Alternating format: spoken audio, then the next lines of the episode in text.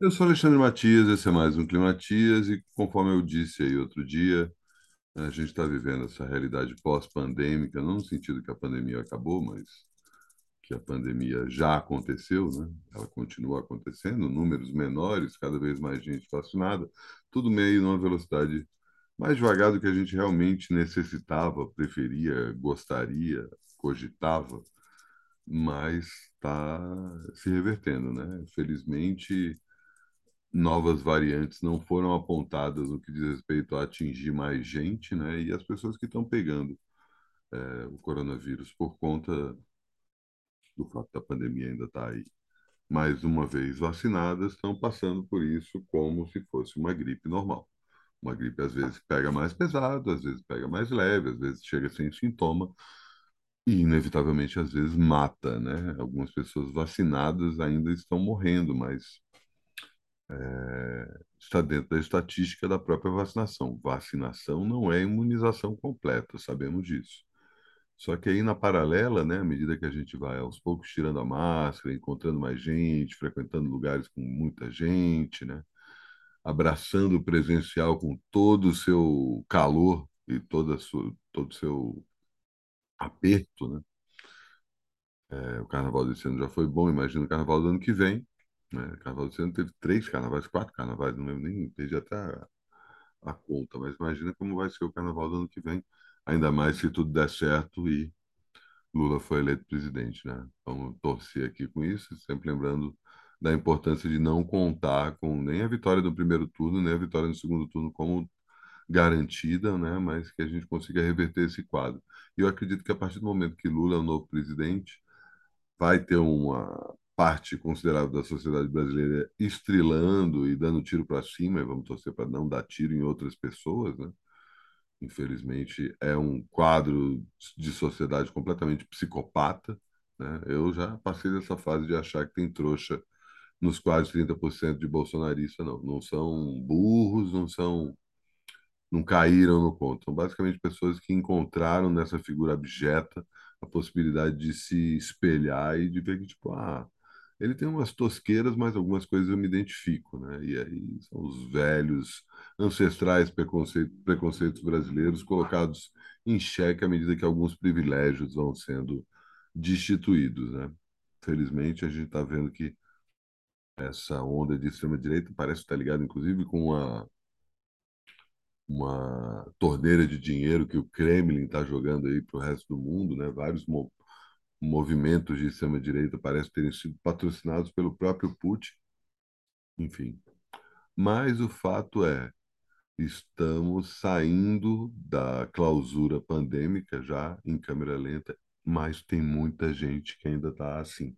Deparei outro dia com a matéria no site da BBC, estou botando o link aí na descrição do vídeo, sobre um caso especificamente no Rio de Janeiro, de um cara de quase 40 anos que até hoje está 100% quarentenado.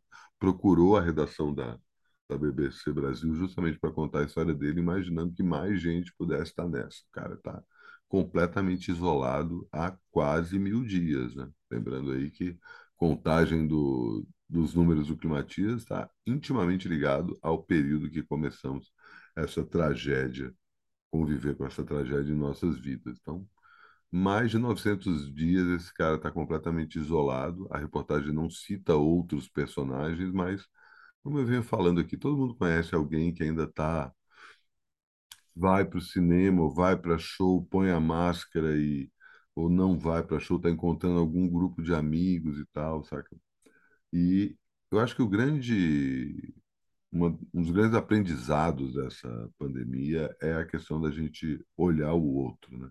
A questão da alteridade, de não ficar julgando as pessoas a partir do que elas consideram, ah, isso pode ou isso não pode no que diz respeito à pandemia. Claro que, principalmente por conta da, dessa época de, de ascensão da extrema-direita, é natural que todo mundo que discorde desses valores, as pessoas sensatas fiquem completamente revoltadas e inevitavelmente julguem todos esses bolsonaristas que passaram a pandemia inteiro viajando para lá e para cá, deixaram de usar máscara, se recusaram a tomar vacina, até que alguém de perto morreu, até que alguém ele mesmo morreu, né?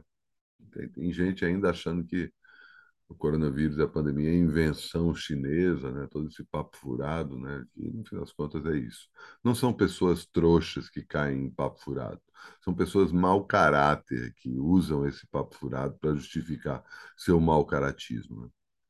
E isso não é uma coisa exclusiva do Brasil, não, saca? A gente tem aí 30% da população mundial, botando um número aí meio generalizado, de pilantras, picaretas, vilões, trastes, é, corruptos, enfim, gente ruim, gente ruim. Infelizmente, a gente tem uma parte considerável da população que não acha essa gente ruim tão ruim assim, e que tudo bem se parte dessa gente ruim matar parte da gente que se considera boa, né?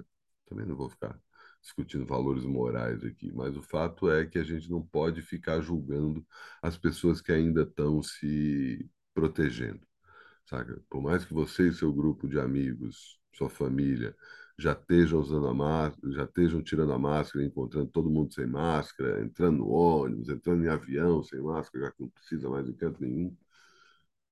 Para de olhar aquela pessoa que ainda usa máscara como se ela fosse um ET, ou com um olhar de pena, assim, de, ah, coitado, esse cara ainda não sabe, meu. Tem toda um, uma coisa individual do cara entender o que ele está passando. Tem gente que já queria estar ali no meio de todo mundo, mas ainda se sente inseguro no nível inconsciente, né? Essa, esse trauma que a gente passou é um trauma coletivo gigantesco. E a gente não vai se livrar disso tão cedo, não. A gente ainda vai viver com isso, esse fantasma da pandemia, um bom tempo. Vamos torcer para termos apenas alarmes falsos sobre possíveis pandemias no futuro, né? Mas também nada impede que a gente encare outro processo parecido com esse, que às vezes não vai ser a máscara ou o isolamento social que vai conseguir restringir a ascensão de um novo vírus, de uma nova pandemia, né? Bater aqui na madeira, né? Para não torcer que isso não aconteça, mas a quantidade de pessoas no mundo, a quantidade de circulação de, dessas pessoas no mundo, faz com que qualquer doença um pouco mais séria possa atingir vários países ao mesmo tempo e a gente vai conviver com isso. A gente tem que ter essa noção.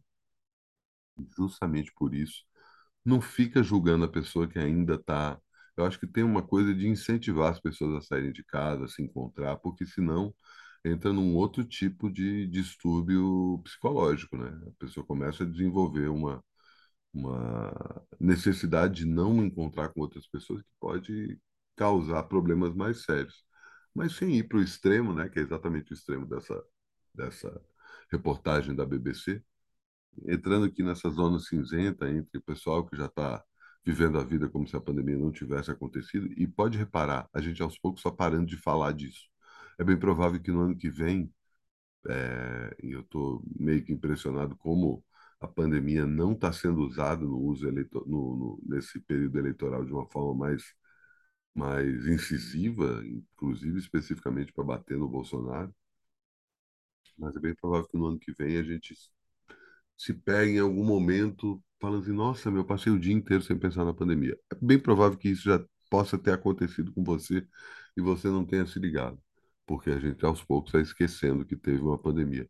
Não no sentido negacionista, de dizer que não, isso nunca aconteceu, mas no sentido da gente conseguir levar a nossa vida para frente. Mas lembre-se que em algum momento você ficou isolado, você não encontrava as pessoas que você queria, é, você usava máscara o tempo todo e várias, mesmo depois de vacinado, né, vários motivos foram sendo apresentados para você aos poucos e afrouxando isso. Tem gente que ainda não chegou nesse lugar. Então, é, vamos respeitar a decisão das pessoas e insistir para as pessoas saírem de casa, encontrar com outras pessoas e poder ter algum é, algum envolvimento social próximo da normalidade pré-pandêmica é, é mais um convite do que propriamente uma teimosia, né? E de novo, Vamos pensar no outro. Pensa aí sempre, tipo, se você tivesse nessa situação, você gostaria de ter alguém enchendo teu saco desse jeito? É isso, mais um Climatias com esse papo meio autoajuda no que diz respeito à pandemia, mas acho importante estar reforçando aqui. Lembrando que estreiei mais um programa nessa sexta-feira, papo com a querida Beatriz Tiro, ela que é autora de quadrinhos, está lançando aí seu Dogs e tem algumas novidades no horizonte. Ela vai lançar uma animação no final do ano, misturando em homenagem à semana de 22, enfim. É, papo ótimo, vou deixar aqui na descrição do, do vídeo para quem não pegou essa entrevista com ela, tá aí é, na descrição do vídeo, dá uma sacada lá e também reforço, vou deixar também o link que eu deixei ontem é, sobre o evento que vai acontecer no domingo, a Ogra, a primeira feira da Ugra, que é sobre quadrinho, é um bom jeito de você mergulhar nos quadrinhos brasileiros e também um bom jeito de você sair de casa e de enfrentar esse período pós-pandêmico. E faltam 86 dias para o Climatias acabar.